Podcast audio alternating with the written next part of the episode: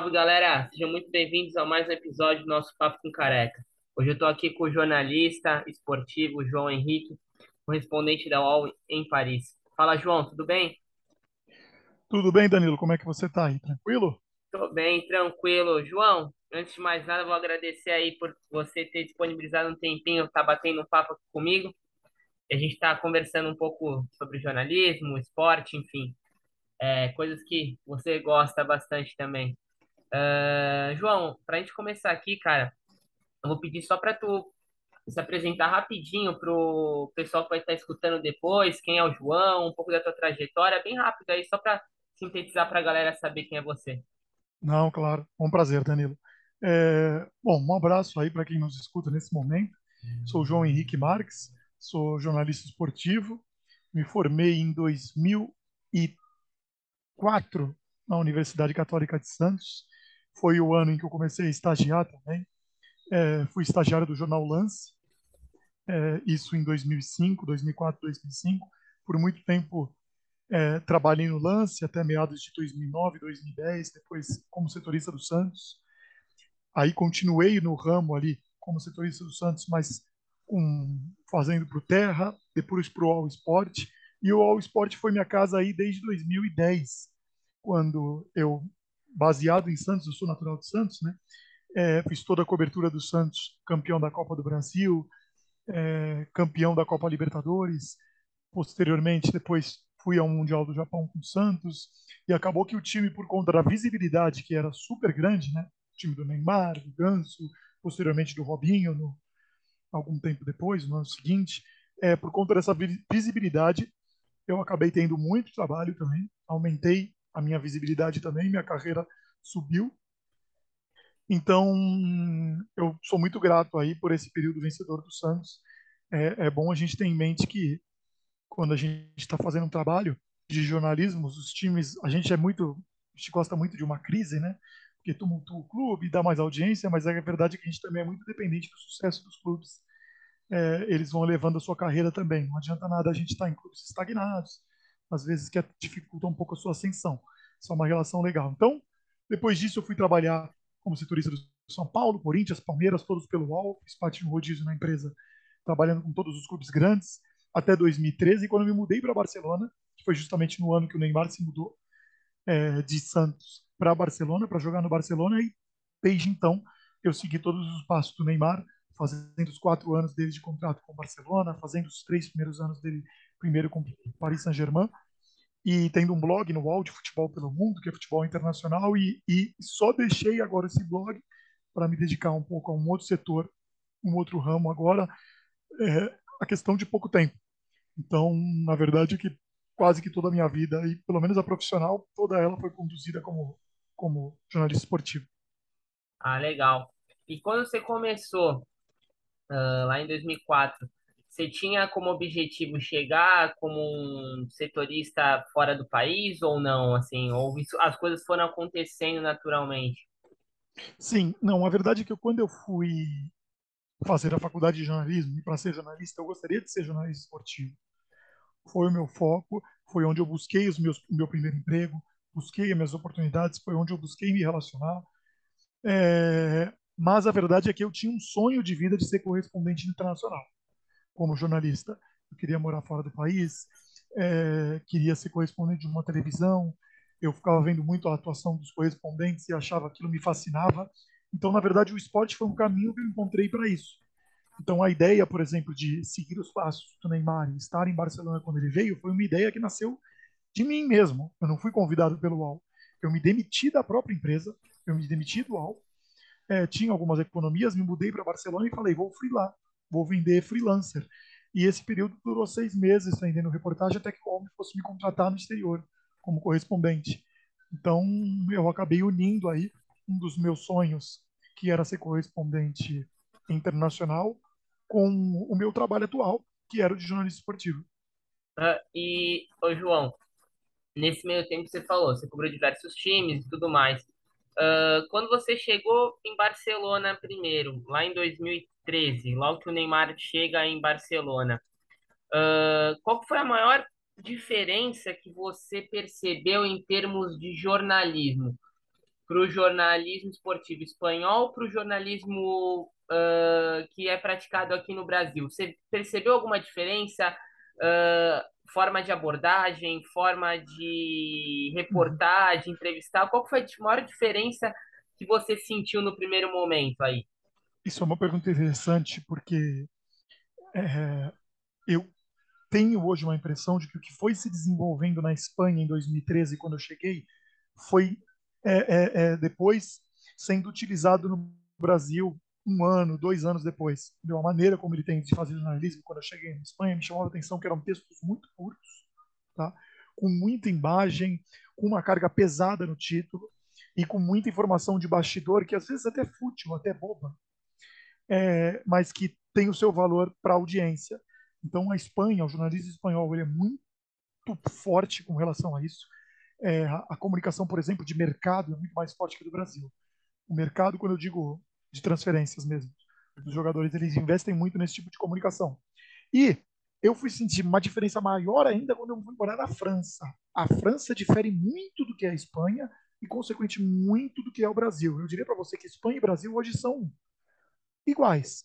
Se eu pegar como que é o jornalismo do mundo deportivo, do marca ou do lance, é, é, é a mesma estrutura do, do artigo, a mesma disposição e espaço de imagens, a mesma estruturação das pautas, é muito parecido. Agora, na França, é completamente diferente, porque na França eles trabalham com grandes reportagens, seja o L'Equipe, seja o Le Parisien, é, transformam em revistas.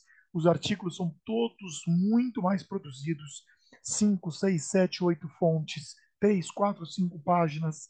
É, e isso no Brasil é um produto escasso. É, eu deixei de fazer isso no Brasil já há muito tempo, por conta de falta de, de, de investimento, falta de audiência. Eu diria para você que eu cheguei na Espanha, por exemplo, escrevendo grandes artigos. Eu tinha que explicar a torcida Moixos Nós do Barcelona, eu tinha que explicar de onde vinha é, o fato dela ser um ultra, qual era a influência política dela, é, qual era o passado histórico dela de violência, entrevistar é, é, é, torcedores organizados que, que deixaram a instituição, entrevistar quem está lá hoje, entrevistar a polícia. E hoje em dia você simplesmente relata que houve um conflito externo no estádio. Tá? Sem dar muito embasamento histórico, sem dar muito contexto. E, e a verdade é que nós, é, jornalistas, a gente quer fazer isso, mas a gente não é exigido. Tá? As nossas empresas não cobram isso da gente porque é um material simples e já vende muito. Se eu consigo é, ter acesso a um momento em que a torcida do Barcelona hostilizou a torcida do PSG e atacou pedra, já serve como informação. Agora, aquilo tem um contexto histórico que está muito mal reportado, principalmente para a correspondência internacional, do porquê que aquilo está acontecendo, o que, que aconteceu, sabe? Não é só simplesmente um grupo atirando pedras, tem, tem muita coisa por trás disso. E aí eu vejo que o jornalismo francês tem muita base histórica. Então, o que acontecia? Quando eu cheguei na Espanha, eu era uma atração para eles, porque eu era o único jornalista brasileiro inserido em meio é, de comunicação espanhola com conhecimento de sobra para falar sobre Neymar. Então eles falavam assim, João, tá, Neymar, mas e aí? Fala alguma coisa dele. O que, que você acha dele jogando pela esquerda? Você acha que ele vai ter atrito com o Messi? Você acha que ele vai. Então, assim, era esse tipo de abordagem. Aí, quando eu fui para a França, eles me chamaram e falaram assim: João, vamos conversar sobre o Neymar? Vamos. É, qual que é a cidade que ele nasceu? Mas é de classe pobre? É, qual que é o PIB daquela região? É, e quem foi a influência dele política? Ele tem uma, ele apoia o Bolsonaro ou Lula? Ele não sei que. Então, assim, completamente diferente o termo de abordagem, o termo de estrutura de texto, e aquilo me chamou muita atenção. Combina mais comigo, eu diria, a você, o jornalismo francês. Legal. E como que foi, João, uh, pra, nesse primeiro momento, quando você chega, uh, fazer as suas fontes? Então, assim, porque você é um cara que chega do Brasil, na, na Europa, e você vai cobrir primeiro Neymar, acompanhar e tudo mais. Mas para se inserir uh, no meio Barcelona, uh, no futebol espanhol, como que foi que você fez tudo isso? Assim, você já tinha alguns contatos de jornalistas aí fora? Uh, ou foi meio que na cara e na coragem? Foi aparecendo por lá, é, mostrando o seu trabalho? Como que foi tudo isso daí? É, na Espanha em si, eu tinha, pelo menos nos últimos quatro meses, quatro, cinco meses antes de morar na Espanha, eu tinha muito contato com jornalistas locais por conta da transferência do, do Neymar. Uhum. Como eu estava me especializando na cobertura dele, é, tinha anos de cobertura de Santos, eu tinha muita procura. Então, nesse aspecto, eu já tinha uma base para me relacionar ali. É, com o clube, o clube estava muito aberto. O Barcelona estava recebendo a maior estrela do Brasil, abrindo as portas para o Brasil. Então, assim, em termos de credenciamento e termos de bons tratos, o clube foi muito bom comigo. É, me abriu as portas, conversou comigo, é, me, me, me colocou nos jogos, nos treinamentos. Então, tive muito acesso permitido pelo Barcelona. Agora, a dificuldade natural, natural era mais de me socializar na cidade mesmo, em Barcelona, porque era a minha primeira experiência na Europa. Eu não tinha sequer visitado a Europa, eu fui diretamente morar. Eu precisava, entrei no curso de espanhol, eu tinha uma formação no Brasil em espanhol, é por isso que eu fui, mas eu entrei num curso local lá, para ser mais intenso, é, para ter menos dificuldade, e, e sofri um pouco nisso, no aspecto social, e profissionalmente, sim que é difícil, é difícil até hoje. A verdade é que você nunca acaba sendo um, um, um jornalista que tem amigos pessoais jornalistas. Eles são meus amigos do trabalho, mas eles não estão nos restaurantes comigo, não saem. É, eu não me relaciono com a família deles, eu não, não sei quem são os filhos deles, as mulheres. É um vínculo bem diferente do que a gente tinha aí no Brasil, né? Que os setoristas, os clubes acabaram se tornando meus melhores amigos. É, isso daí também entra um pouco, né, João, essa questão do preconceito, né, às vezes também de ser uma outra cultura, ser ou brasileiro ou sul-americano. Uh, mas isso você percebeu mais aí em Barcelona ou na França isso é mais presente? Porque a gente sabe que o francês é um é um é uma cultura muito nacionalista o francês. Ele tem aquela te vê às vezes até quando tá aí na Europa, ou você quer falar em inglês com o francês, o francês tem essa restrição. Você passou isso, sentiu isso mais em Barcelona ou aí na França, agora onde você está? Eu tive problemas de adaptação em Paris. Eu diria para você que Barcelona foi também como cidade é muito receptiva, porque é uma cidade com um clima agradável, é uma cidade onde faz sol os 12 meses, até mesmo no inverno, quando bate 9 graus, é um pouco mais difícil para nossa adaptação, vindo de Santos. É uma cidade com sol, é, é uma cidade de praia, é uma cidade pequena, entendeu? Então é muito simples, é uma cidade com mobilidade muito tranquila e o idioma espanhol que eu já estava dominando. Então, toda a dificuldade que eu não tive em Barcelona, eu fui viver em Paris. E aí sim, uma cidade fechada, é uma cidade socialmente muito dura de se comunicar. Eu não falava francês, eu tive que estudar todo dia o francês. Então, em meio ao trabalho, eu tinha que ir para aula de francês todo dia, presencial durante quatro, cinco horas. É, eu tive problemas no meu apartamento. É, eu tive problemas de não ter amigos, de solidão. Então, com certeza, o desafio França foi muito enriquecedor no aspecto de superar barreiras. Barcelona foi prazeroso, mas foi fácil. O, o desafio que você tem de morar fora inicial é você conseguir lidar com a dificuldade financeira, porque você está indo para um, a zona do euro. Você está indo para um país hoje que é cinco vezes mais caro que o seu na moeda. E você está trazendo os seus reais. Então, você conquistar esse poder aquisitivo é todo um jogo de cintura muito difícil. Você tem que passar por alguns sacrifícios. Tá?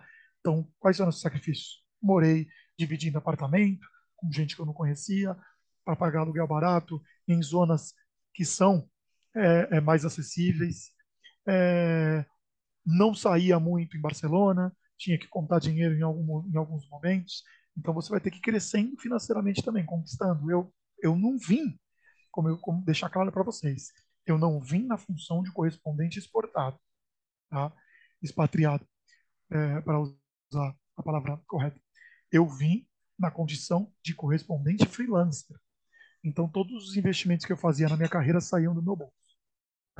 Entendi. E, João, é até legal você estar tá falando isso, até para a pessoa mais jovem que tá, vai escutar a gente, assim, que é um estudante de jornalismo, tem essa vontade, para ele perceber também que a vida de um correspondente não é só um mar de rosas, né? Porque a gente acha assim, pô, o cara tá morando na Europa, é, cobre o Barcelona, o PSG, o Neymar, grandes jogadores que você tem contato aí para falar, mas é bacana um relato assim, verdadeiro que as pessoas verem que você vai passar por dificuldades e eu acho que isso é muito interessante.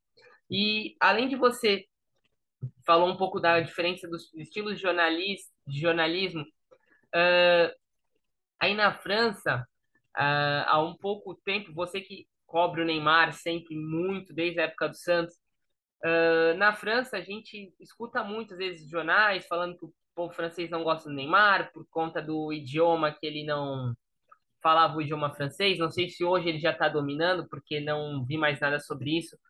Uh, como que era que eles te abordavam uh, com relação a isso? Eles ficavam muito no teu pé para saber um pouco mais de Neymar? É, por que, que ele não se adapta no idioma? Por que, que o Neymar uh, é um cara que não tem essa. Não é tão adorado, às vezes, por algumas pessoas, como era aqui no Brasil, lógico, era o país dele, o Santos, ele foi um dos maiores astros aqui da, do time. Como que era essa. A galera ficava no teu pé aí da imprensa francesa quando você chegou aí? É, o Neymar e o francês, a verdade é que eles não combinam. Não, não deu liga, match. né? não dá match. É, é, o que o Neymar representa e o que o francês idealiza tem aí uma, uma distância gigantesca entre esses dois mundos. Então o Neymar sempre anda numa corda bamba. Por exemplo, nesse momento, ele está super bem quisto, entendeu? ele está em paz, ele está dedicado ao clube, ele está pouco exposto, e ele está com um nível de atuação muito bom. Agora, quando ele chega no Paris Saint-Germain, por exemplo, ele chega por 222 milhões de euros, a maior contratação. Ele tem uma exposição de gala na Torre Eiffel, coisa que a França não faz para artistas, não faz para políticos, é, não faz para os maiores é, representantes do país. Então, o Neymar teve ali um choque de cultura de Paris, poxa, está chegando um imigrante é, que vem para dominar a cidade. Então, o que, que, se espera dele? Se espera um cara dedicado. Mas aí ele chegou e brigou com o maior ídolo, Cavani. Tá? É, ele chegou e foi para Saint-Tropez fazer festa em barco. Tá? É, então, ele chegou e começou a brigar por todos os campos fora da França, porque ele apanha e apanha mesmo, mas começou a se dispor com as torcidas rivais. Tá? É, ele pediu para sair do clube. É, ele teve um nível de atuação ruim depois das lesões. Ele falava mal do PSG, dizia que o melhor momento da vida dele era remontar. Tá? Então, assim, ele não se ajudou. Tá? Esse conflito só foi aumentando. A relação não é fácil. Só que ele foi batendo de frente. A impressão que eu tinha é que o Neymar falava assim: ah, vocês vão me vaiar? Então toma isso. Eu, ele provocava ainda mais. Sabe? É, então ele foi dificultando uma relação que já era muito complicada por conta do comportamento dele. O francês esperava um jogador que fosse andar de terno e gravata em Paris, entendeu? Que fosse falar o idioma francês depois de um mês, que fosse tomar vinho é, e comer raclette na frente da Torre Eiffel tirando foto, e viu um cara que joga CS, que não larga comida brasileira, que só fala espanhol, que não quer estudar francês, entendeu? E que só quer jogar bola, entendeu? Ele não quer ser a referência do povo francês, como as pessoas imaginavam que ele pudesse ser. Então foi algo que complicou bastante a dificuldade a relação dele. É que também, né, João, aí você teve jogadores é, brasileiros no PSG, como o Raí, como o Leonardo, e você viu, foram pessoas que aderiram à cultura, né, francesa. Então acho que a, a visão era um pouco uma, também é, é, visualizavam dessa forma, acho que um pouco também o Neymar, ainda mais pelo investimento que foi. Mas hoje você acompanhando de perto esse PSG, Uh, aqui na mídia brasileira hoje tem falando muito do PSG, que parece que agora, enfim, deu liga. Para você que acompanha aí agora de perto, qual que é a sua visão desse super time? Que hoje você tem Messi, você tem Mbappé. Uh, como que é a tua visão hoje para reportar aqui para o Brasil, olhando de perto? Realmente, é, você como jornalista esportivo que está aí, Parece que agora esse time deu um match e vai engrenar de vez? O, no aspecto de campo, é, técnica e taticamente, o time está bem melhor. O time está muito melhor do que a temporada passada. Está é, tá com uma adaptação muito fácil. Esse 3-5-2 está conseguindo fazer o Sérgio Ramos jogar. É coisa que o Pochettino não conseguiu fazer. A, a recuperação física dele foi importante, assim como a do Neymar. Está dando muita liberdade para os alas é, o Hakimi e o Nuno Gomes pisando na área, fazendo ultrapassagem para o Neymar e para o Messi, sendo extremamente agressivos, abrindo demais o campo, dando mais liberdade para o Neymar e o Messi, justamente porque eles estão atuando muito abertos. Então, taticamente, as reformulações do Gautier foram muito cirúrgicas. O meu ponto é, a reformulação ainda está com uma dificuldade de encaixe, porque é uma novidade, seja para os adversários do Paris Saint-Germain.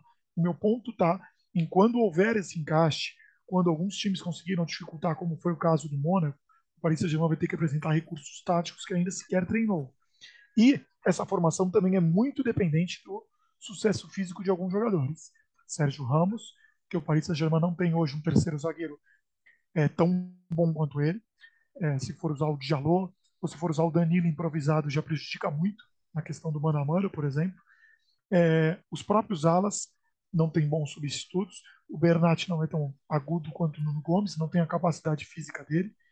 E na lateral direita, o Paris Saint-Germain sempre improvisa peças como que ele jogou nesse último jogo contra o Toulouse, é, por conta de, de uma falta de substituto do Hakimi. E o próprio Neymar.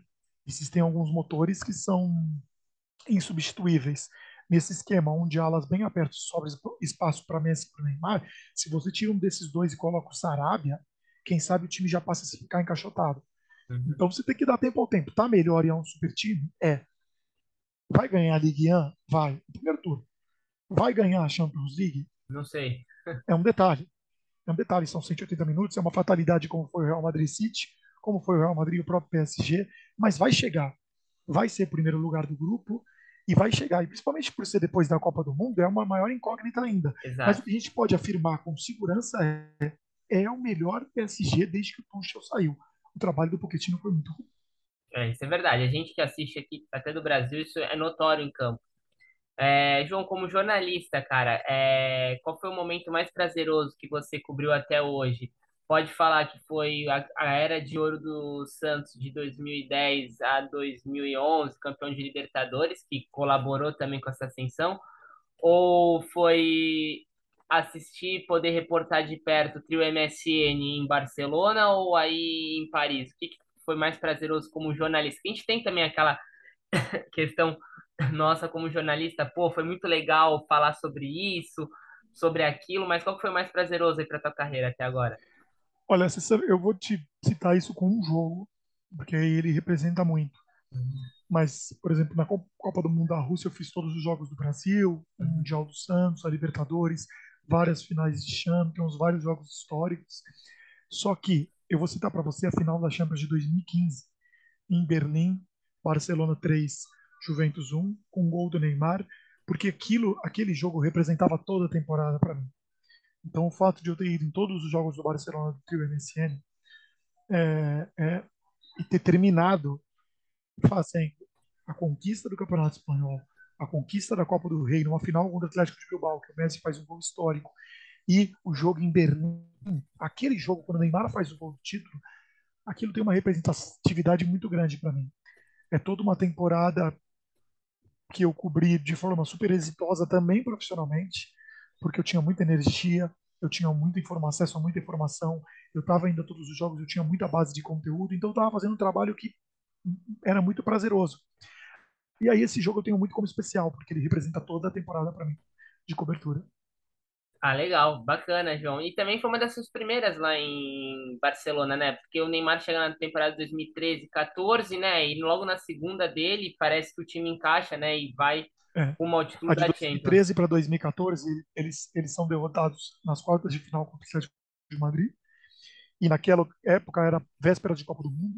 Estava muito pesada a relação da torcida do Barcelona com o Neymar e com o Messi também porque havia uma suspeita de corpo mole por conta da Copa do Mundo. Então, uhum. o Barcelona nem foi campeão espanhol na minha primeira temporada lá. Foi o, Bar foi o Atlético, né? Atlético, Atlético de Madrid, isso. Então, a temporada do time é muito ruim.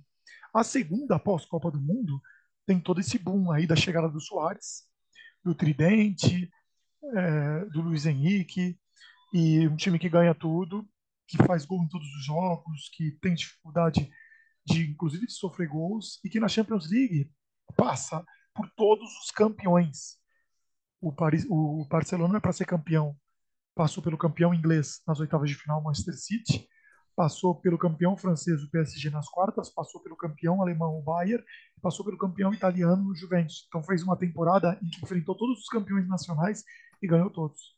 É, e, pô, além disso, você como jornalista teve o prazer de Ma- é, Xavi e né? Não é pra qualquer um isso daí. Eu falo para todo mundo, eu sou, não tenho vergonha de falar que popularmente conhecido como Neymarzete, tão fã que eu sou desse jogador em campo. Eu falo, eu sou uma Neymarzete. Se Neymarzete representa um cara que adora o Neymar, eu sou essa pessoa, porque dentro de campo me dá muito prazer de ver, tá? Mas eu falo para todo mundo, todo mundo fala assim, João, qual foi o maior jogador que você vi- viu? Eu sempre respondo Andrés Iniesta, porque para mim o que ele fazia dentro de campo era algo extremamente diferente, porque assim, o Neymar é muito bom e o Neymar é melhor. Não estou falando que o Neymar é o Iniesta é maior e melhor que o Neymar, não é isso. Mas eu tenho a sensação de que amanhã vai ter um Hendrick, vai ter uma evolução do Vinícius Júnior, vai ter uma evolução do, do Anthony que vai trazer esse mesmo resgate de sentimento do mano a mano Neymar. Uhum. O Iniesta tinha uma coisa de olhos na nuca da cabeça que, que me causava arrepio quando ele pegava na bola. E isso eu tenho uma sensação de que eu talvez não vá mais ver no futebol. Ô, João, ah, agora uma pergunta um pouco mais é, para quem não, é, não esteve na Espanha, eu tive a oportunidade de já estar aí é, e estudar um pouco mais também sobre essa questão. Ah, e você, uma vez, numa palestra lá na Unisantos, é, eu, eu nunca me esqueço, eu estava no meu terce- é, terceiro ano de faculdade, você fala um pouco sobre essa questão, é, rivalidade de marca, é, é, mundo deportivo, Barcelona-Madrid. Aí em Paris também acontece um pouco isso na parte da imprensa? Ou não tem essa rivalidade tão alta como Madrid-Barcelona, até na parte jornalística? Não, é muito diferente. É muito diferente porque os, eles trabalham com sucursais, como é mais ou menos como faz o Lance, né? É, então, o L'Equipe é, divide muito a cobertura dele entre Paris Saint-Germain e Marseille, só que é importante dizer isso, talvez as pessoas não saibam, é que o Marseille tem um peso gigantesco jornalisticamente falando. Então, o Marseille, por exemplo, tem mais capa que o L'Equipe, tá? porque o Marseille vende mais, porque a torcida é mais fanática, e o Marseille está de uma região que é muito fã de futebol da França. Essa parte sul da França é mais forte o futebol do que o norte da França, do que Paris, é, que não tem a cultura do futebol. É, e eles não tratam, por exemplo, L'Equipe é um jornal que vende muito por toda a França. Só que não existe um jornal característico de Marseille que rivalize com L'Equipe. Então, na Espanha, o que, que precisou ser criado por conta da rivalidade? Precisou ser criado jornais locais, o esporte o mundo deportivo, para trabalhar com a cobertura do Barcelona e do espanhol, com visões catalãs, catalãs sobre o noticiário desses clubes, e que rivalizasse com marca e com o mundo deportivo, com marca e com AS, por exemplo. Então é muito diferente esse embate. O embate que tem do jornalismo francês com o jornalismo espanhol nem se compara. É, a cobertura tem um outro tipo de, de, de, de, de energia, de rivalidade, e até mesmo acaba refletindo na torcida dos jornalistas, né? Porque os jornais marcas são extremamente coberturas ufanistas, é, eles realmente pesam a tinta contra o Barcelona, as atuações são todas ruins, o time está em crise, está vivendo mal, e o, e o, Real Madrid nada nas milhas marav mil maravilhas, e o, e o Ascenso chuta a bola pro gol e nota 10. É, então isso é muito refletido, a, o contexto político é muito refletido no jornalismo esportivo. É, é, também tem toda uma, como você falou, um contexto político por trás, tem uma rivalidade histórica entre Barcelona, Madrid, enfim. Uh, a gente está em ano de Copa, né, João? Uh, como que está a, a imprensa europeia que você está acompanhando, está tratando sobre esse assunto? A gente está a menos de cinco meses já da Copa, né? Como que está sendo esse tratamento aí da imprensa europeia que você está acompanhando aí para a Copa do Mundo? É, a nossa expectativa na sociedade é anos-luz maior, né? É, eles estão no meio do caldeirão, porque a Europa em geral vivencia, como eu comentei isso da Espanha, vivencia demais o mercado das transferências. Esse mês de agosto é uma loucura a cobertura do mercado de transferências, que foi encerrado dia 1 de setembro, agora recentemente. É, então, o mês de agosto ele é muito quente no noticiário. Neymar vai para o Chelsea. Quem que o Barcelona vai trazer para lateral? É, o Memphis Depay vai para onde? O Aubameyang. é, isso domina a cobertura jornalística, mas domina de um jeito 90% é isso e 10% é campo. Agora começa a ter um pouco do rescaldo dessas transferências. Como que vai ser a vida do Arthur em Liverpool? Vai chegar jogando bem? O que, o Klopp a, pretende para o novo time? O Barcelona vai se encaixar agora com o Berellini?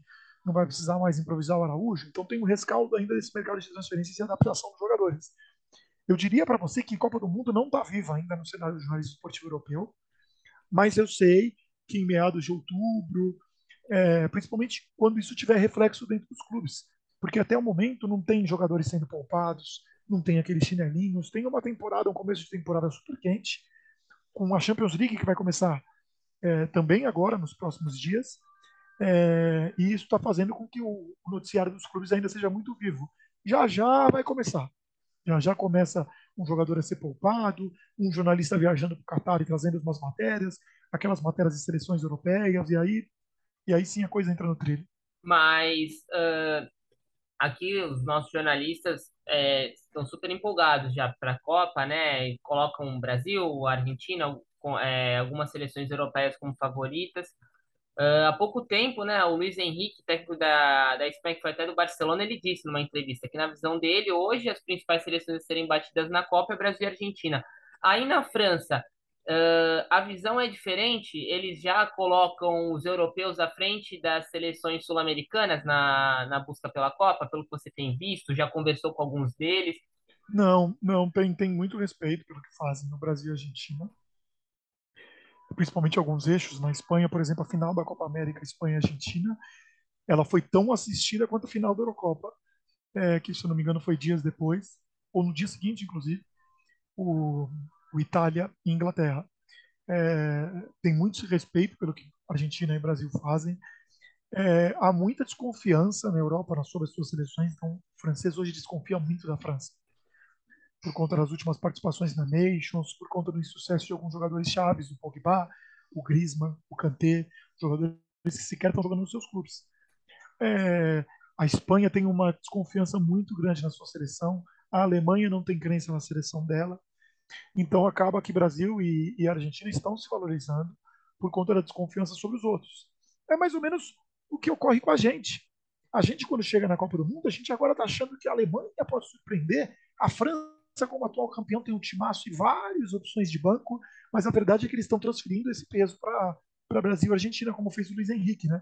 Então tá um jogo de trocas aí nesse sentido. É, e a gente aqui também, né, no Brasil, acaba falando, ah, o Brasil é favorito porque ainda não jogou nenhuma seleção europeia nesse ciclo, uh, será que lá vai render? Será que a hora que pegar uma seleção é, de primeira prateleira vai também desempenhar esse esporte. Então, acho que também é um pouco é que acontece aí, acontece aqui também, é, né? É, mas faz sentido, né? Nessa análise aí, sendo bem direto para você, é, faz sentido porque realmente o Brasil enfrenta, enfrenta adversários desqualificados ao longo de uma preparação. O Brasil pega adversários muito desqualificados, 80% dos adversários não estão preparados para a Copa do Mundo para um, uma competitividade. Então, às vezes, você chega na Copa do Mundo e você perde para a Bélgica, e aí fica essa sensação, né? Que às vezes pode ser uma coincidência. Só que a sensação ela vai ficar, não adianta. Exatamente. E assim, é, você pega o jogo Brasil e Bélgica, o próprio técnico da, da Bélgica falou é, depois, né, Roberto Martinez, que o Brasil poderia jogar várias vezes com a Bélgica e talvez o resultado seria diferente, porque aquilo no jogo, você pega o jogo, o segundo tempo, o Brasil amassando a Bélgica e, enfim, é que a Copa do Mundo é um detalhe, né? Não tem como a gente falar diferente. Uh, João, uh, para a gente já começar aqui final também, para também não ocupar tanto que você que você é um cara extremamente ocupado aí, ainda mais está agora finalizando esse mercado de transferências. Uh, para a galera que estuda jornalismo, deseja seguir uh, nessa área como do jornalismo esportivo e do correspondente internacional nessa área, uh, que dica que você passa para esse, esse, pessoal? Uh, estudar um pouco mais disso, ler mais, como que é? Um, passa uma dica para a galera. Sim, a gente precisa aprender a não banalizar o jornalismo esportivo. E eu digo isso para os próprios estudantes de jornalismo, tá? É, não banalizar, não marginalizar o mercado, ou seja, se você conhece sobre futebol, tá ótimo, meio caminho andado. você conhece a história do jogador, se você conhece a história dos clubes ou lembra de resultado, mas não é isso.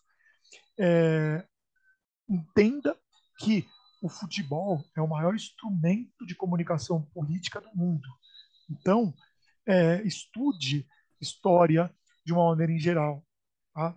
É, Relacione-se é, bastante nesse ramo, é, aprenda. Eu fiz faculdade de pós-graduação em economia, tá? me ajudou muito para escrever de forma mais embasada sobre preços de jogadores, sobre mercado de transferências, sobre valor do mercado, tá? é sobre discutir com empresários de igual para igual, sabe, conseguir arrancar boas coisas de entrevistas e valorizar também é, a minha marca como correspondente, minha marca como jornalista e melhorar meus relacionamentos. Então você precisa estar preparado para ter um enriquecimento cultural muito grande. Tá? Só tratar o esporte e o ato do campo como um plus, um algo a mais. Mas relacione-se, não desista. Tá? Frequente muitos estádios, os jogos, busque os contatos com os empresários do jogador, jogador, e seja, e, e batalhe, cara.